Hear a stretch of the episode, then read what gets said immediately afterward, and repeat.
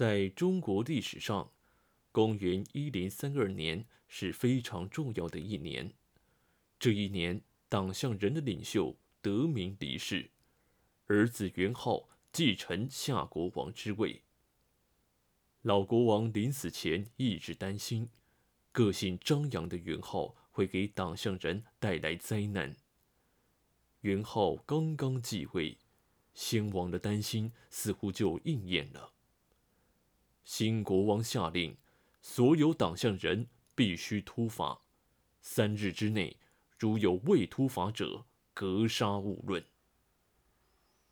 党项人久居黄土高原。很多人的发誓也和中原人一样，在全国范围内实行突法，无异于一场地震。没有人知道元昊的目的是什么。党项人不知道，宋辽两国也不知道。元昊颁布突法令，预示着一个新的时代的开始。这将是一个什么样的时代呢？一千年后，在党项人遗留下来的各种绘画中，人们可以看到神秘的突发形象。大面积的头发消失了，两边和周围的保留下来。从绘画上看，秃发也不是一种式样，发式的变化仍旧不少。元昊下令，党项人不仅要秃发。而且要抛弃丝绸衣服，改穿皮毛。他们还戴上了巨大的耳环。元昊属于党项拓跋部落，作为党项人的统治部族，拓跋氏在唐代被赐皇姓李，宋代被赐皇姓赵。元昊告诉党项人，拓跋氏从此改姓。为名，他本人叫兀族。兀族的汉文意思是青天子。元昊改名换姓的目的究竟是什么呢？这是中国北方一个叫黑水城的地方。公元一九零八年，俄罗斯人科兹洛夫在这里的发现震惊了世界。在一座佛塔里。科兹洛夫看到了一个图书馆，一个隐藏了至少八百年的图书馆。俄罗斯人将这座图书馆搬到了圣彼得堡。成千上万的文献令俄罗斯汉学家非常困惑，他们不认识这种天书一般的文字。直到有人发现了一本带有汉文的字典。通过这本字典，俄罗斯人才开始解读这种神秘的文字——西夏文。西夏文是一种死亡文字。今天，全世界能够阅读西夏文的，据说不超过十人。这种神秘文字的创造者就是党项人元昊。元昊继承王位以后。就开始大张旗鼓地推行各种政令，其中最重要的就是创造文字，创造党项人自己的文字。在元昊之前，党项人有自己的语言，但没有文字。党项人一直使用汉字，元昊为什么要创造自己的文字呢？公元六六三年，党项人从青藏高原迁到黄土高原。从那时起，在三百多年的时间里，党项人向中原文明学习。他们一直使用汉字处理政务、交流思想。在党项人的周围，有回鹘人、吐蕃人和契丹人，他们都有自己的文字。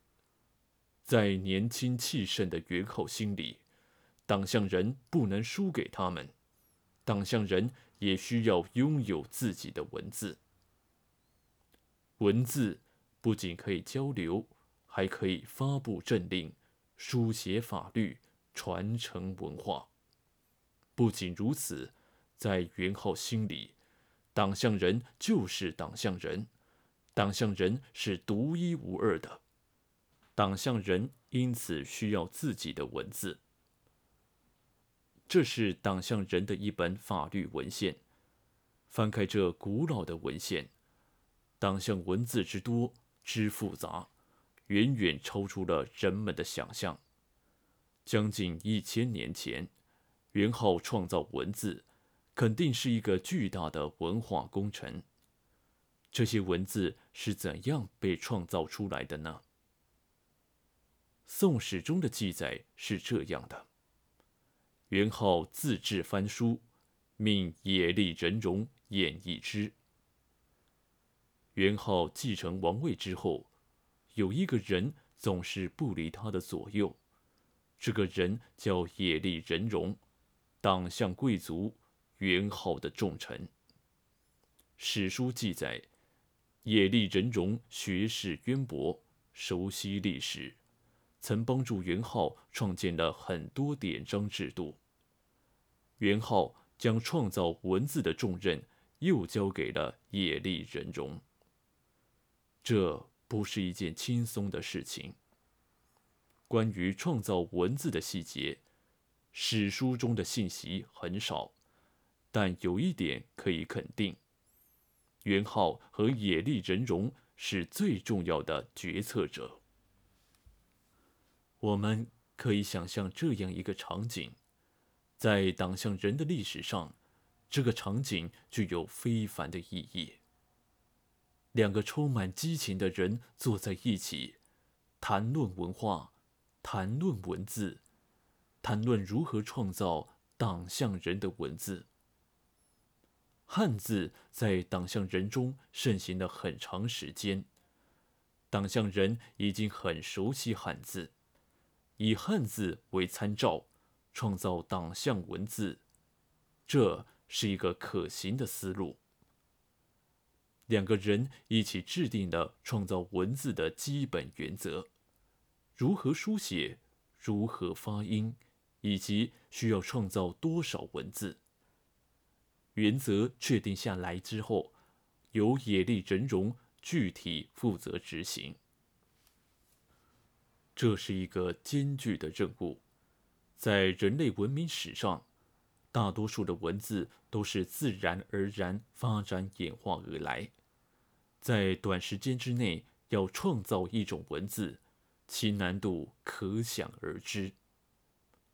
汉字经历了千年的演变，才有五千多字，而党项人在短短四年就创造了将近六千个自己的文字。很难想象，如此浩大的工程，仅仅由野利人荣一人完成。毫无疑问，这是一个浩大的文化工程。具体有多少人参与，史料没有任何记载。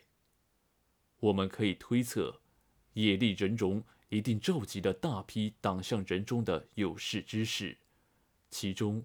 或许还有来自中原的汉人。公元一零三六年，元昊的愿望终于达成，将近六千个文字汇编为十二卷，作为国书，颁行整个党项人居住的地区。